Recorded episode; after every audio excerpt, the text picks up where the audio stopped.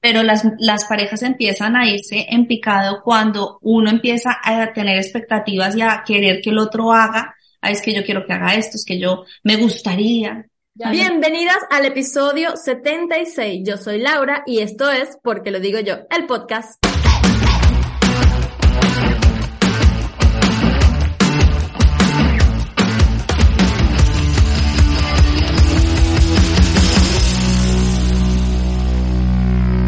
Presentado por Agenda Baby Led Winning de tu bebé. Organiza y planifica su alimentación. Disponible en Amazon España y arroba Clueless Supermom. Comida real para bebés, consejos y recetas saludables para que tu hijo disfrute y aprenda a comer. Disponible en librerías de España y amazon.com. Hello, hello, hello, chicas, ¿cómo están mis clules? Hoy es un episodio que vamos a hablar de un tema que yo creo que es hot topic y es el tema de la pareja con los hijos. Este tema es bastante recurrente porque a pesar de que el episodio tiene como nombre la vida de pareja cambia con la llegada de los hijos, creo que para la mayoría es evidente que sí. Aún así, sé que hay personas que no lo tienen tan claro porque piensan que los problemas que surgen es porque se les acabó el amor. Y sí, puede ser que sí que se te haya acabado el amor, pero también este tema viene ligado a que cuando llegan nuestros hijos se empiezan a destapar todas esas heridas de la infancia, todas esas cosas que nos hacen cuestionarnos y empezamos a ver actitudes, valores de nuestra, en nuestra pareja que a lo mejor no nos imaginábamos tanto, que no la hablamos y no nos empieza a gustar tanto. Hoy tengo como invitada a Margaret Morales y vamos a hablar un poco más sobre este tema. Pero antes de empezar, le vengo con una lista de lo que llamaría mucha gente en las redes sociales anticonceptivos. y es una lista de, de todas esas cosas que dejamos de hacer con nuestra pareja cuando llegan nuestros hijos. La primera, ya no puedes ver Netflix todo un domingo lluvioso con las mantitas, todo calientitos y abrazaditos. eso no existe. Ahora cada domingo te tienes que parar a la misma hora de todos los días porque tienes un despertador. Hay que llevarlos al parque, hay que entretenerlos y si acaso de noche, si todavía tenemos energía, ver la película juntos. Ya no se pueden despertar a la hora que quieras ni recibir un desayuno hecho por tu pareja o hacer un mañanero. No, no se puede. You know what I mean. Ya no se pueden hacer escapadas improvisadas. No, eso no existe. La improvisación con hijos ya no existe.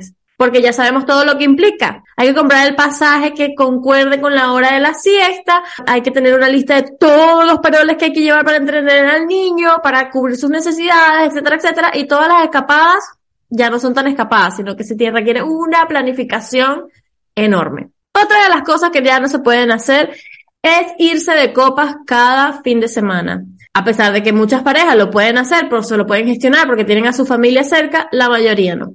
Otra cosa que no podemos hacer es que ya no podemos tener conversaciones sin interrupciones, porque siempre que se intenta, pues hay un par o una sola que está o mostrándonos su dibujo favorito, o contándonos historias del parque, o haciéndonos preguntas, y las conversaciones entre las parejas ya no son largas y extendidas, sino son con interrupciones. Otra de las cosas es que ya no se pueden hacer regalitos improvisados también, sí que eso implique tener que recomprarle algo a los niños, porque imagínate llegar a la casa con un regalo para la mamá y todos los niños y que, y ya, y ya, y ya, y ya, o bueno, lo puedes asumir, pero teniendo en cuenta que tus hijos te van a reclamar. Otra de las cosas es que las discusiones ya no son porque tu pareja deja la tapa abierta del inodoro, sino por las veces que tú has cambiado el pañal y él no, por las veces que tú has estado atendiendo al niño y él no, y así, y así, y así. Otra de las cosas que ya no se pueden hacer es armar rompecabezas de piezas mini y dejarlo para el día siguiente porque corres el riesgo de que tu hijo se las trague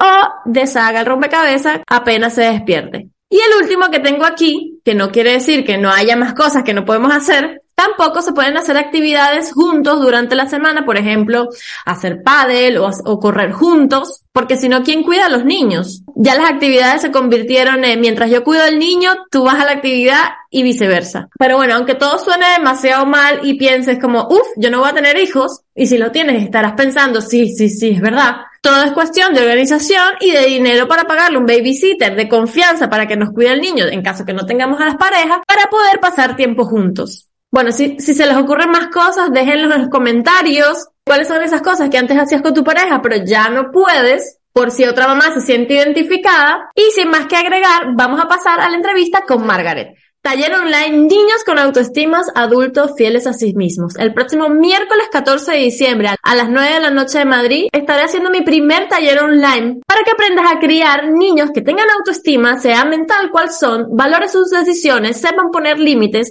no le tengan miedo a los errores y no quieran encajar en el patrón social. Todos los padres queremos que nuestros hijos aprendan a quererse, pagaríamos cualquier precio. La buena noticia es que no tienes que gastar miles para conseguirlo. Con este mega precio de lanzamiento de 35 euros, tendrás suficiente información para que tu hijo menor de 8 años mantenga intacta su autoestima. Para reservar tu plaza, te dejo el enlace en la descripción. Te espero con los brazos abiertos. Hello, bienvenidos al episodio 76. Aquí estoy con mi amiga, mi querida amiga Maca. Yo la llamo Maca. Ella es Margaret Morales, pero yo la llamo Maca, así que Maca se quedó. Para ti. Para mí, exacto. Eh, hoy es un episodio diferente porque, bueno, bueno, no diferente, pero al final es, todos los temas que traigo a la mesa tienen que ver con la crianza. Y hablé con ella porque justamente he estado viviendo experiencias últimamente en mi relación que, que me han hecho, bueno, consultarle, consultarla como amiga y en este caso vamos a hablar sobre las relaciones de pareja cuando hay niños de por medio, ¿vale? Entonces, Maca Porfa, si quieres, preséntate. Soy Margaret, eh, o Maca, como me, me llaman mis mi familia y mis amigos cercanos, como Lau, como Club de Supermom. Y bueno, en Instagram estoy como Margaret Cuenta, porque cuento a través de lo que ha pasado por mí, por mis, por mis vivencias y por mis experiencias, cuento cómo he ido aportando, mejorando, usando herramientas, equivocándome y por eso soy consultora de familias responsables donde lo que hago es ayudar a parejas en su relación de pareja y también a la crianza, a la educación consciente, disciplina positiva, diferentes herramientas un poco más alternativas, ¿no? Eh, y ese es mi propósito en la vida. Yo estudié dirección y producción de cine, eh, luego fui empresaria, he pasado por varias cosas que pasaba por encima, pero realmente no me satisfacían y ahora he encontrado que esto es lo que realmente me llena y este es mi propósito y mi legado. Eh, mi amor por los niños es brutal. Desde que quedé embarazada con mi, de mi hija, que ya tiene nueve años, empecé a ser consciente de que no quería educar con la, con la educación tradicional y ahí es cuando empiezo a hacer talleres, ponencias, de leer, eh, cuánto vídeo podía ver lo, lo hacía, ¿no? Entonces eso no, yo no me considero una experta porque no me, no me gusta ponerme ese título, pero sí como una consultora a través de temas que puedo, que han pasado por mí. Así que bueno, aquí estoy eh, compartiendo lo que, lo que me, me quieras preguntar. Sí, bueno, a mí me gustaría que te explicaras un poquito qué es esto de eh, intervención estratégica, porque yo ni siquiera lo sé explicar. Vale, en, sí, nosotros también soy interventora estratégica. La intervención estratégica es una herramienta con la que se hace, vamos a hacer un resumen y lo pongo así en pocas palabras, es como una operación emocional. ¿Vale? Es con una terapia muy rápida, de una, dos, tres sesiones a lo mucho, se llega usualmente puede ser, pues, son para tres, eh, para, para tres de posibles desbloqueos. Primero un bloqueo emocional, porque muchas veces que tenemos un bloqueo emocional, eh, ya sea con la tristeza, no conectamos con la tristeza, o no conectamos con el sufrimiento, o no conectamos con la alegría, ¿no? Entonces, primero para desbloquear algún tipo de, de emoción. El segundo es para eh, llevar tu potencial, llevar tu potencial al máximo, descubriendo qué creencias limitantes tienes, porque muchas veces uno mismo no, no, se conoce. A medida de que alguien le va haciendo buenas preguntas, y eso es lo que hace la intervención estratégica, hacer buenas preguntas, no puede ser una, o a veces una amiga te hace una pregunta que te dice, oye, y eso yo nunca lo había pensado, ¿no? Entonces, esas son las preguntas que la intervención estratégica te hace para que tú misma llegues a muchos puntos de tu vida, tanto pasada, presente como futura, que te vas a dar cuenta por qué no estás donde estás o por qué tienes esa emoción bloqueada, ¿no? Y la tercera es, es el, potencial, liberar el potencial y sanar traumas. Sanar un trauma usualmente de las heridas eh, de la infancia, el rechazo, el abandono, la humillación, la injusticia, y siempre me falta uno. Son cinco. ¿Cuál? No me acuerdo. Rechazo, humillación, injusticia. Abandono. Miedo, ¿no? No. No recuerdo cuál es. Bueno, ahí están. Eh, así que esa, eso es lo que hace la intervención estratégica. A través de una conversación profunda. Es una conversación profunda donde se llegan a sitios profundos para desbloquear, para potenciar o para encontrar por qué estás pasando por lo que estás pasando llevas un patrón eh, durante mucho tiempo. Exacto, sí, para las personas que todavía le queden duda o lo que sea, porque realmente es como, es lo que hace Tony Robbins, ¿no? Tony Robbins y más gente, pero sí, realmente. pero es como el referente mundial. Que todo sí, porque es el que más invierte en publicidad y en marketing. ya, ya, bueno, pero es, el que es el top. Sí, es el que manda. exacto, si tienen curiosidad de indagar un poco más, miren videos de él y tal y ya. Y ya pueden entender un poco más. Bueno, vamos a entrar un poco en el tema, Maca, porque, bueno, a, a eso fue lo que vinimos, a hablar de nuestras parejas quejarnos, vamos a quejarnos, vamos a hablar más. Lo bueno es que Fer no me ve, no mentira. No. Pero mira, ¿sabes qué? El otro día que estábamos hablando, que yo te estaba comentando de, de mis problemas, yo estaba pensando que una de las principales cosas que, que ha hecho que Per y yo como que empecemos a pelear muy fuertemente, o sea, las peleas han llegado a ser como más, se han escalado, no ha escalado a un mal término, pero que, que anteriormente no habíamos llegado a esos puntos, ¿sabes? La intensidad, ¿no? La intensidad. Sí, exacto, de intensidad, de emociones, de, de muchas cosas, fue la llegada de nuestros hijos. Em, entonces, yo sé que eso es algo demasiado común porque yo lo he leído, porque lo he buscado y tal, pero yo también sé que hay parejas que lo ven como una, un punto, o sea, como que no asocian estas, este, esta crisis que tienen de malentendimientos ¿no? con el hijo.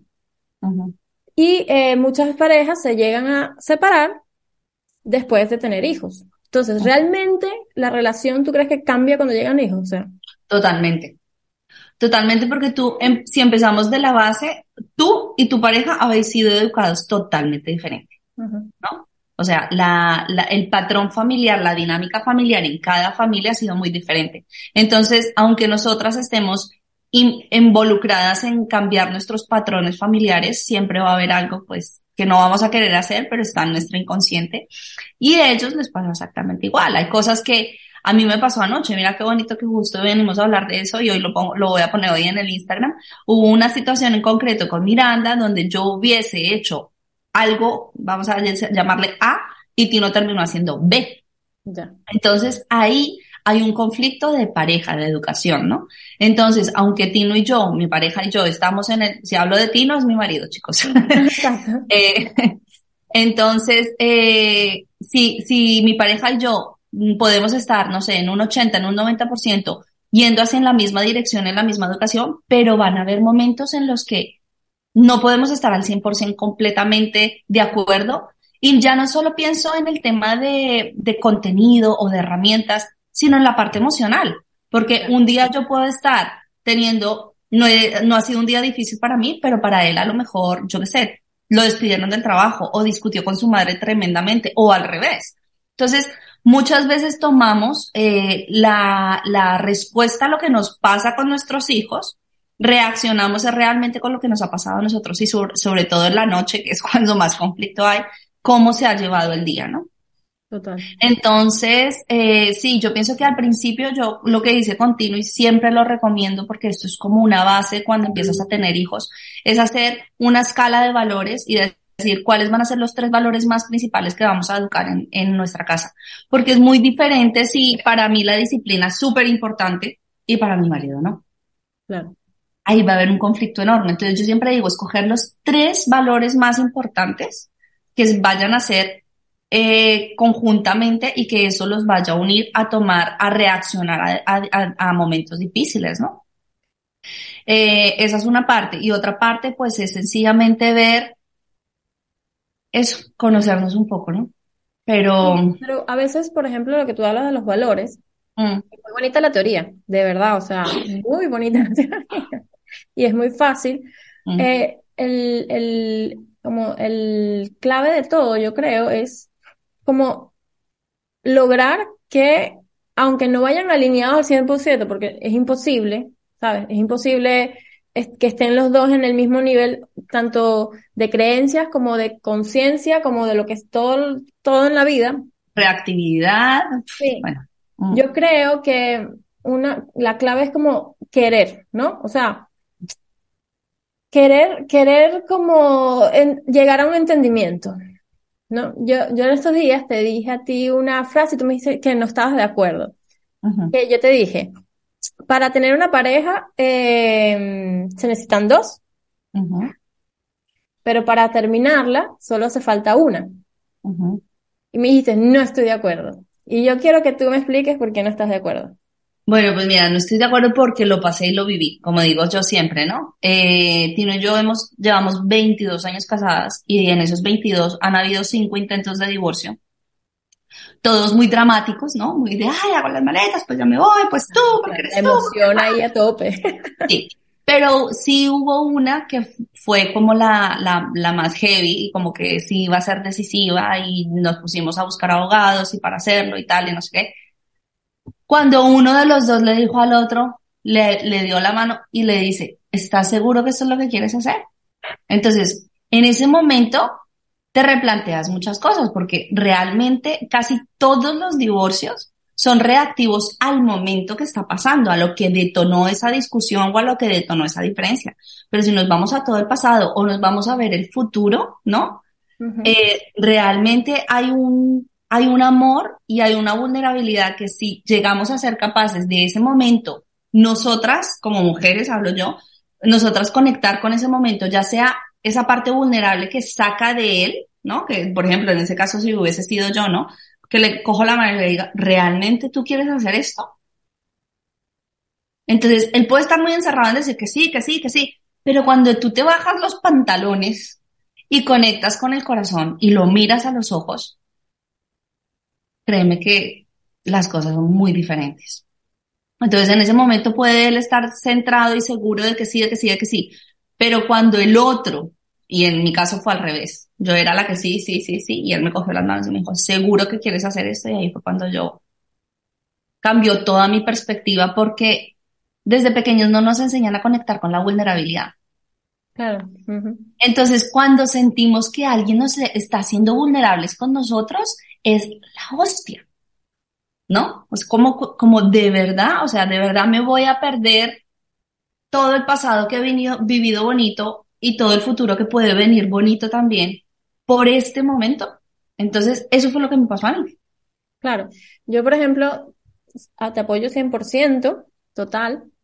Pero bueno, yo, para mí hay banderas rojas. Banderas rojas que, bueno, que creo que para ti será igual siempre y cuando en la relación, y lo, lo, pongo en claro para, porque yo sé que aquí me miran muchas mamás y sé que hay mamás que han sufrido violencia, mm.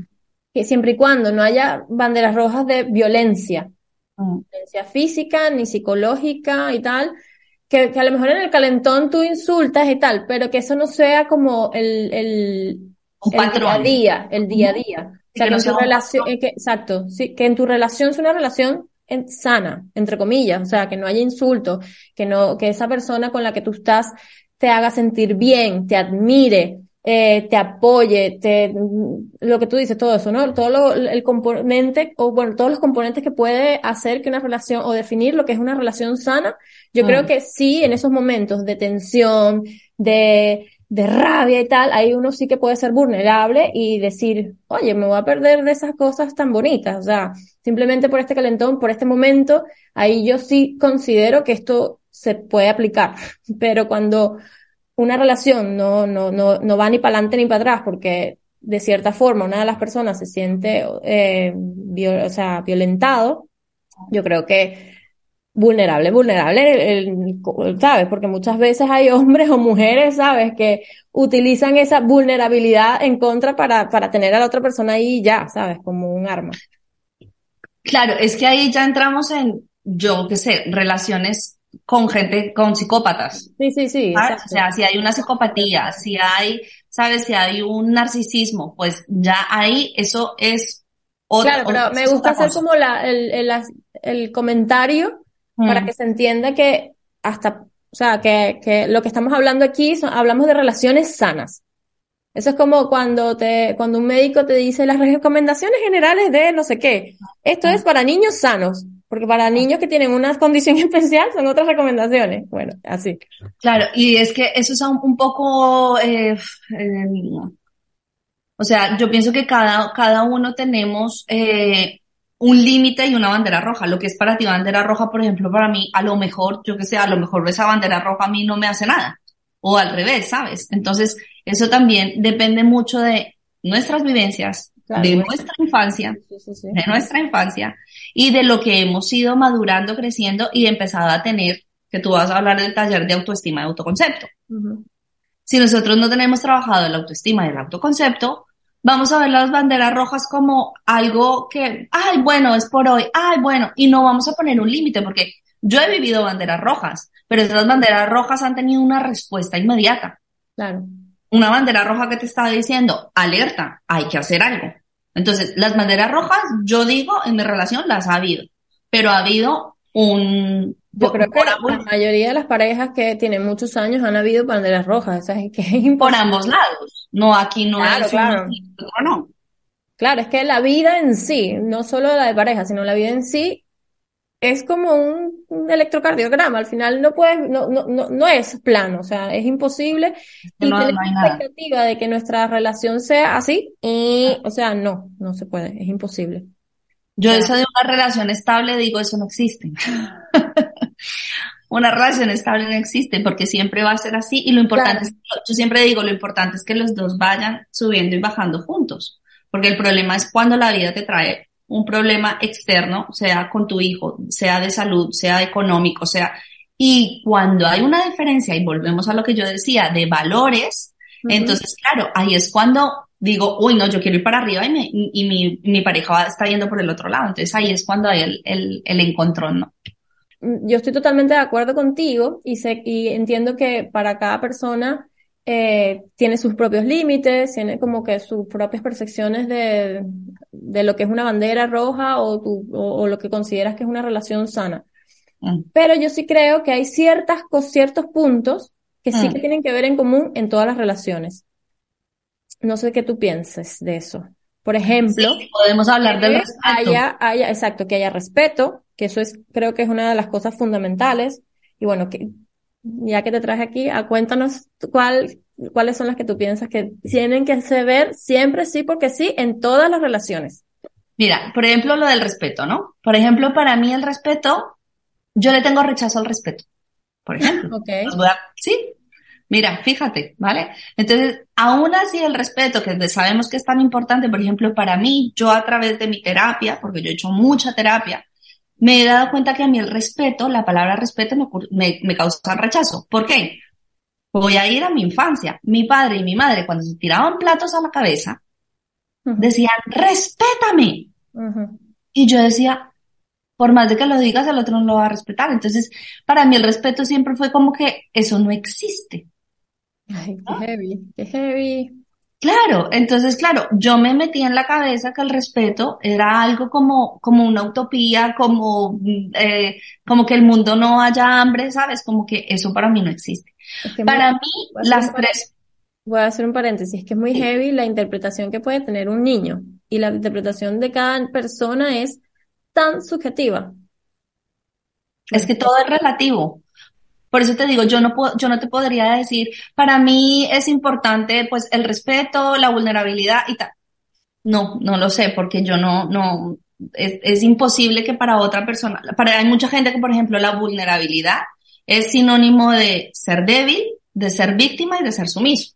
Ujú. Para mí la vulnerabilidad es lo máximo. Para mí es coraje, es fuerza, es amor propio, es tener voz, eh, o sea, es todo lo Al contrario. es, yo creo que una persona es totalmente vulnerable cuando empieza el camino de amarse a sí mismo, ¿sabes? De decir, a la mierda, me da igual, es lo que yo siento. Un poco Y, el- y sí, es- aceptarse, y todo esto con mucha asertividad. no, Porque claro. si no, claro, porque hay muchas veces que la vulnerabilidad se camufla, se camufla de ego.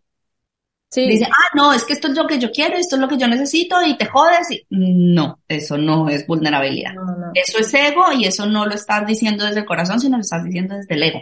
porque son tus necesidades superficiales. Aquí es como el iceberg este, ¿no? O sea, arriba veo mis necesidades, no, pues que esté conmigo, que me llame, que me traiga, que me suba, pero abajo realmente cuáles son las necesidades que realmente tú necesitas.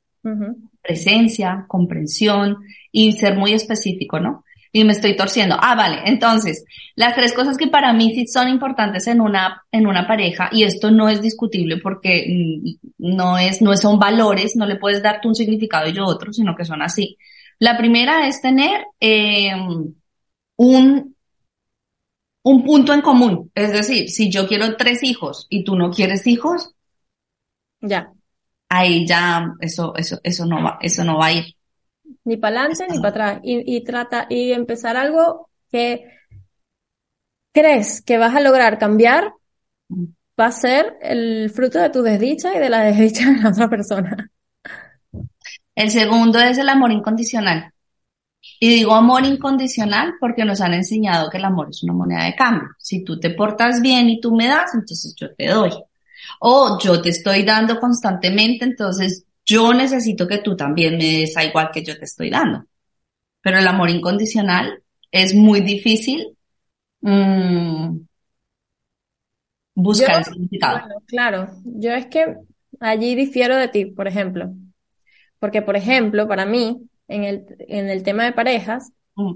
eh, sí que tiene que ser condicional, pero no desde un punto de vista desde el ego, ¿sabes? O sea, sino desde el punto de vista de yo te pongo mis límites y tú tienes que respetarlos. Y si tú respetas estos límites, podemos seguir conviviendo juntos. Y si no los respetas, y si los, los vuelves a romper, los vuelves a romper, y eso hace que yo esté herida todo el rato, es que no, ¿sabes? Ese es mi punto de vista. Al final, las personas dejan de querer. Hay personas que dejan de querer, Maca. O sea, no que, o sea, no querer, no que dejes de querer, porque al final tú, eh, bueno, quisiste a esa persona por algo, por algo, ¿sabes? Un motivo. Pero al final también esa persona eh, que de repente te ha, te ha roto el corazón 1500 veces, o no ha roto el corazón, porque eso parece como muy romántico, te ha, te ha, mm, entre la venezolana y la colombiana hacemos un, una, una telenovela. Una telenovela, exacto, o sea, pero te, te, te hace sentir mal, te, te, te lleva a, a, a, un, a un lugar donde no quieres estar, ¿sabes?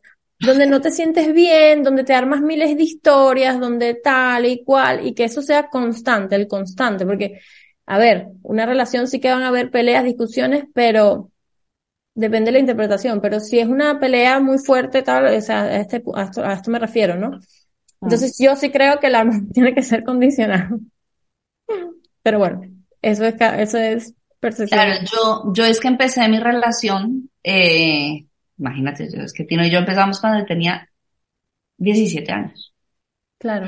Entonces, claro, yo me traía en mi mochila mis creencias de lo que era el amor. Y para mí el amor era que me dieran y que me protegieran y que me cuidaran y que me llevaran la idea de todo y que no me dijeran nunca que no, porque eso yo no lo tuve en casa. Entonces lo estaba buscando en mi pareja, ¿no? Cuando yo con los años, después de, voy a decir que hace dos años más o menos, no, Tomás tiene cuatro, hace unos cuatro años, porque fue cuando Tomás nació, yo cambié ese chip y empecé a entender de el amor incondicional. O sea, a pesar de que en esta etapa, en este momento, él no me está dando eso que yo necesito, yo lo quiero exactamente igual. Porque empecé a, a, trabajarlo con mis hijos, ¿no? Entonces, si yo si yo les, si yo les estoy educando a mis hijos en amor incondicional, pero no tengo un amor incondicional con su padre, no estoy siendo coherente. ¿Mm? Eh, porque una cosa es el sentir y el, hacer y el otro es la conducta de ese, de ese, momento en concreto, porque todos pasamos por momentos muy, muy difíciles. Y ahí te llevo a las otras, a las otras dos cosas que para mí son especial, o sea, son como el, el, el, los pilares de la relación y son la validación y la presencia. Sobre todo la, la energía femenina a la masculina, y digo energía porque no es el hombre y la mujer, porque hay muchas parejas que tienen más energía, la mujer tiene más energía masculina que el hombre y el hombre tiene más energía eh, femenina que la mujer. Eso pasa, yo tengo varios, varias amigas que pasa así, y una de ellas, y eh, y son, fami son familias, o sea, son familias y son, y son parejas que son, no me gusta usar la palabra estables, pero son parejas que se acompañan en el camino, que van juntas de la mano, ¿no? ¿Puedo hacer un paréntesis? Sí. Eh, sí, tú lo llamas femenino y masculino, y yo, por ejemplo, a mí me causa un poco rechazo Mm. ese nombre, porque, eh, por el tema de género, ¿vale? Porque Ujú. para mí, el, sí, yo soy una persona que estoy buscando la igualdad entre lo masculino y femenino, ¿vale? Eso no es un secreto para nadie. Mm. Em, entonces, como que ponerle ese nombre para mí, para mí, e insisto, es como ponerle una connotación positiva o negativa, porque ¿qué pasa? Que en la sociedad el hombre está creado para que sea masculino. Y que si tú, y si, y si esa persona, ese hombre, a lo mejor em, que viene con esa creencia de que hay que ser macho y tal, pero dentro de él esconde esa, esa energía femenina, que para mí no es que sea una energía, sino es que es su ser, ¿sabes? Es una persona sensible, es una persona que, que, que bueno, que, que fue criado con más amor, con más apego, fue una persona que fue criado sin ningún tipo de, de, de estereotipos, o, o es su personalidad y ya, él nació con ese carácter, ese temperamento. En esta sociedad donde se valora que un hombre sea el macho men, eso le puede hacer sentir como, ¿sabes? ¿Cómo, cómo lo llamarías tú? Presencia y, y, y mm, tal cual, es lo que dijiste, eh, presencia, Presencia, validación, pero es que hay uno, hay- siempre va a haber uno que necesita más la validación y siempre va a haber uno que, que es más importante la presencia. Claro, yo no le pondría nombre, simplemente una persona, sea la mujer o el hombre, siempre van a estar otro. Entonces tienes que mirar cuál de los dos, sea mujer u hombre, necesita eso. Esa es mi percepción. Claro, claro, para mí la percepción es que la energía, tanto masculina como femenina, es exactamente igual. No hay una ni mejor, ni positiva, ni negativa. Lo que tiene, tienes razón, o sea, mira, eh, bueno, Tino, que no, eh, Tino que es eh, un, un referente, mi marido es un referente en la intervención estratégica y, y él hace muchas, muchas sesiones de terapia de, de parejas. Y es muy gracioso porque tú en- a veces las hace presencial y entra el hombre. Y sale llorando. Mira, y yo estoy arriba y yo lo escucho llorar a él. ¡Uh! ¡Uh! ¡Uh! Porque le ayuda a sacar esa parte femenina que tiene, como dices tú, que la tiene, que la tiene bloqueada, ya sea por creencias, ya sea por sociedad, ya sea porque él mismo la bloqueó en algún momento, porque bloqueamos emociones y bloqueamos energías porque nos, nos las, las usamos como escudo protector, ¿no? Eh, entonces, bueno, quería, quería contar eso porque es, es muy curioso y a la mujer le pasa, a las mujeres hay veces, yo por ejemplo también tengo mucha energía masculina porque para mí, y lo, lo encontré en terapia también, eh, lo creé como un escudo protector para protegerme de muchas cosas. Total. Igual yo. Entonces, igual yo. cuando conecté con mi energía femenina, pude, pude empezar, conecté con la vulnerabilidad que antes no me podía conectar. ¿Por qué? Porque la veía como algo, como que si fuese víctima, como que me van a hacer daño, como que, pero es que en el punto donde yo estoy, es que nadie me puede hacer daño si yo no, si yo no lo No permito. permites. Claro. Pero claro, hay que pasar por un proceso de muchos años y de muchos dolores porque el dolor y el sufrimiento es lo único que realmente nos hace ir al siguiente nivel. Sí, eso, eso es total. Eso te lo, te- esa, esa parte te la voy a, esa pregunta te la voy a lanzar en el Patreon. Eh, ¿cómo podemos hacer po- cuando nuestra pareja no va alineada a la crianza de nuestros hijos? Cuando ves que, sí, o sea, si de repente los dos, tú tienes una creencia y yo tengo la otra, ¿sabes? ¿No crees también que haya llámalo respeto, llámalo admiración, como quieras. O sea, yo, por Mm. ejemplo, para mí necesito, o sea, siento que para que una pareja como que también logre llegar a este punto de entendimiento, ¿verdad? Entre ellos tiene que existir eso. Llámalo amor, llámalo mm, eh, respeto o para mí se llama también admiración, ¿sabes? Yo, por ejemplo, veo todas las cosas que hace Per y a mí me causa admiración. Yo he conocido parejas que men- se menosprecian entre ellos y así viven y tienen años, Maca. O sea, yo tengo parejas, amigos que tienen relaciones que se basan en eso, en menospreciarse el uno al otro y validarse. Que, quizás me vas a decir, ya eso es lo que me vas a decir, que es mi interpretación, pero al mismo tiempo yo sí siento que hay como unas leyes universales de respeto que son inquebrantables para mí. Pero bueno, ¿qué me comentas tú de esto? Pues mira, esta respuesta me la he acabado de crear en mi cabeza, pero la admiración, la admiración, yo pienso que la base de la admiración, me acaba de venir y lo he sentido así, la base de la admiración cuando tú admiras a alguien que le das le das validación y le das presencia. O sea, yo creo que esa admiración que tú estás buscando está ahí. Porque cuando tú validas a alguien, oye, qué bonito que has hecho esto, qué lindo que me has dado esto, qué, mm, qué bien te ha salido esto, cómo has conectado aquí, lo estás validando y luego tú le das presencia, quieres estar con esa persona, es porque lo admiras. Porque tú cuando admiras a alguien quieres estar con esa persona y se lo comunicas y se lo transmites. Entonces pienso que la admiración, y Mar Romera lo dice, Mar, Romera dice que la admiración es amor. Sí, sí, sí, para mí también. Porque, por ejemplo, yo hasta el sol de hoy admiro todo lo que hace Pedro y lo que ha hecho y me parece espectacular. Y, y yo allí es cuando me doy cuenta que todavía lo quiero. Ah. Que yo todavía lo miro y digo, mm", ¿sabes? Me hace sentir, o sea, no sé. Sí, eso, que existe ese, esa, esa, esa cosa, esa, esa llamita, esa cosa que uno no sabe ni siquiera cómo explicar. Claro, pero si tú admiras a Per y le, le, le validas todo lo que está haciendo o lo que ha hecho o lo que va a hacer y estás presente con él, lo estás admirando al 100%, hay amor incondicional, o sea, ya es una base muy sólida.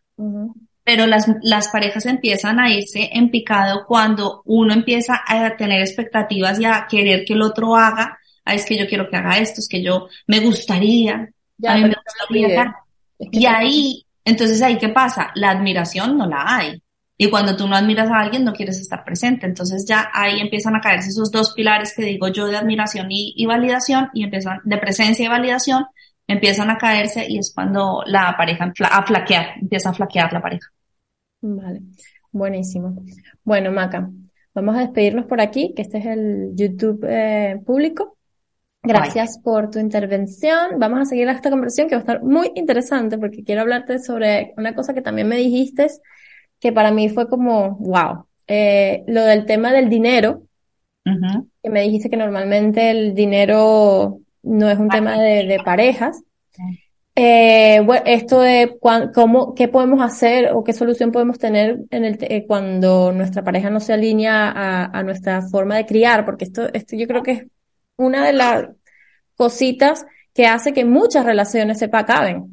Los ah. hijos. O sea, ah. que tu pareja no quiere, no sé, eh, no quiere educar de la misma forma que tú, ah. es un tema. Y bueno, aquí tengo una lista de cositas que quiero preguntarte, así que bueno, para las personas que estén interesadas en seguir la conversación, ya saben que se tienen que suscribir al Patreon. Y por aquí nos despedimos, denle like, coméntenos, hagan todo lo que tienen que hacer para que este podcast salga de abajo.